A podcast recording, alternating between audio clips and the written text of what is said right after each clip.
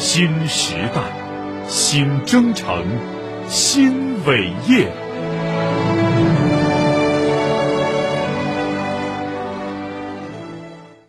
党的二十大报告对增进民生福祉、提高人民生活品质的重要论述，为社会福利工作指明了前进方向。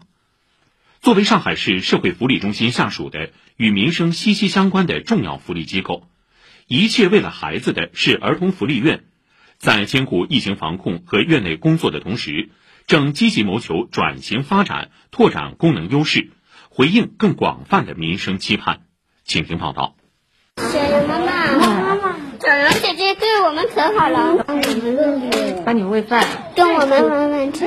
市儿福院的病房内。几名儿童正围着方桌玩飞行棋，还有十多个孩子与病床为伴。生活起居、疾病照料、口服给药、静脉输液、雾化吸入吸氧，每天事无巨细的工作，医护们丝毫不敢怠慢。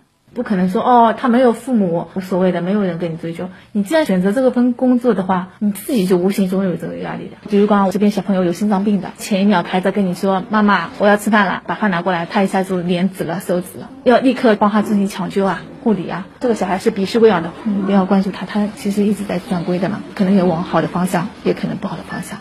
九零后护士杨玉杰对这份工作轻车熟路，但工作十多年来，仍要不断精进护理理念、操作技能。前不久，他刚荣获市民政行业孤残儿童护理员职业技能竞赛第一名，并将代表上海参加全国大赛。他说自己时常感到新的责任和压力。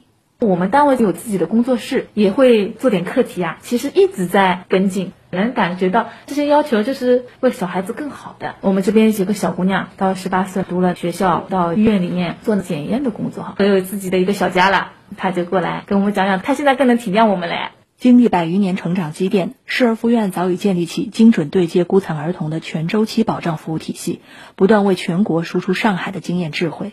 院长蔡寻璇说，目前院内五百多位员工在生活养育、医疗救治、康复教育、社工介入等岗位，与近千名孩子共成长，要把这些国家的孩子养育好。不是网课嘛，在外就读这部分孩子给他们配置 pad，其实跟家里的孩子一样嘛。复学以后，我们也是给这些孩子专门安排了车辆，确保上下学途中的疫情的安全。随着优生优育的贯彻落实，国家经济的发展，人们观念的转变，市儿福院服务的孤残儿童总量逐步下降。